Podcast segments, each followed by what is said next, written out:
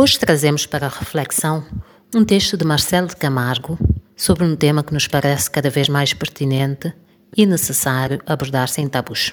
Todos conhecemos alguém que vive humilhando quem se encontra ao redor, especialmente quem se encontra numa posição inferior, seja no trabalho, em casa, na escola ou na rua.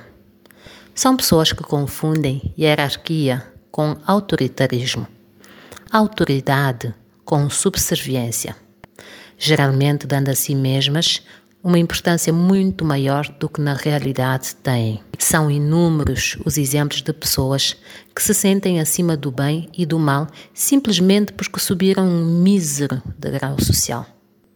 E assim usam daquilo que acreditam ser um poder para maltratar quem comandam e tiranizar o ambiente no qual se sentem o cabeça.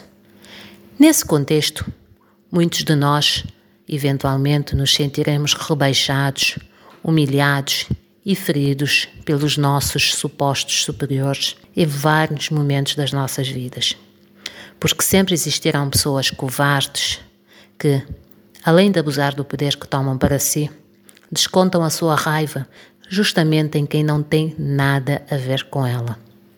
Covardes, porque em vez de enfrentarem a pessoa ou a situação que lhes desagrada, engolem sapos para depois explodir em cima de quem depende daquele emprego para sobreviver, de quem muitas vezes não tem como se defender. Uma das regras básicas de convivência é o respeito com quem quer que seja, qualquer que seja a sua posição. Mesmo que o outro pense de forma diversa, ainda que a presença alheia seja insuportável. Todos temos a capacidade de nos posicionarmos e de nos fazermos respeitar, sem que precisemos humilhar e espalhar o temor ao nosso redor. Respeito é algo que se constrói ao longo da convivência, a partir da confiança, confiança mútua e não da tirania unilateral. A tirania é um ato covarde simplesmente porque passa por cima de qualquer resquício de afetividade que sempre deverá premiar os relacionamentos humanos. Sempre.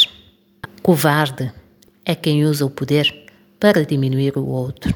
E deste tipo de pessoas, minha gente, só podemos e devemos sentir pena.